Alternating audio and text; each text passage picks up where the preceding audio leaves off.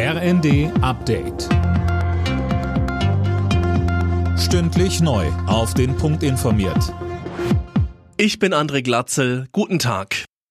Tanken und Heizen wird bald deutlich teurer. Nach langem Hin und Her hat sich die Bundesregierung beim Haushalt für das kommende Jahr geeinigt und der sieht unter anderem einen höheren CO2-Preis vor, Dirk Justus. Ganz genau, der soll auf 45 Euro pro Tonne steigen. Geplant waren eigentlich 40 Euro. Heißt, für Öl, Gas und Sprit müssen wir künftig mehr drauf zahlen. Außerdem ist eine Kerosinsteuer für Inlandsflüge geplant und auch Plastikverpackungen sollen besteuert werden. Die Schuldenbremse will die Ampel im nächsten Jahr wieder einhalten. Kanzler Scholz betonte aber auch, sollte sich die Lage in der Ukraine verschlechtern, könne die Regelung auch nachträglich ausgesetzt werden. Die Weltklimakonferenz in Dubai hat eine Abschlusserklärung. Darin wird zu einer Abkehr von Öl, Gas und Kohle aufgerufen. Der unter anderem von Deutschland geforderte klare Ausstieg aus fossilen Energieträgern wurde nicht beschlossen.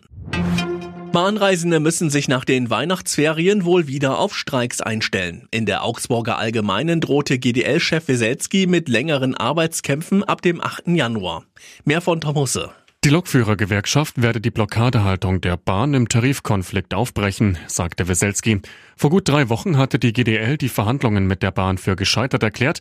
Größter Streitpunkt ist nach wie vor eine der Kernforderungen der Gewerkschaft, eine Verkürzung der Wochenarbeitszeit bei vollem Lohnausgleich.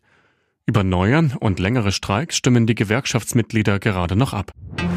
Deutschland soll als Standort für die Pharmaindustrie attraktiver werden. Das Bundeskabinett hat heute einen entsprechenden Aktionsplan verabschiedet. So soll etwa der Aufbau neuer Produktionsstätten stärker gefördert und die Entwicklung von knappen Medikamenten unterstützt werden. Alle Nachrichten auf rnd.de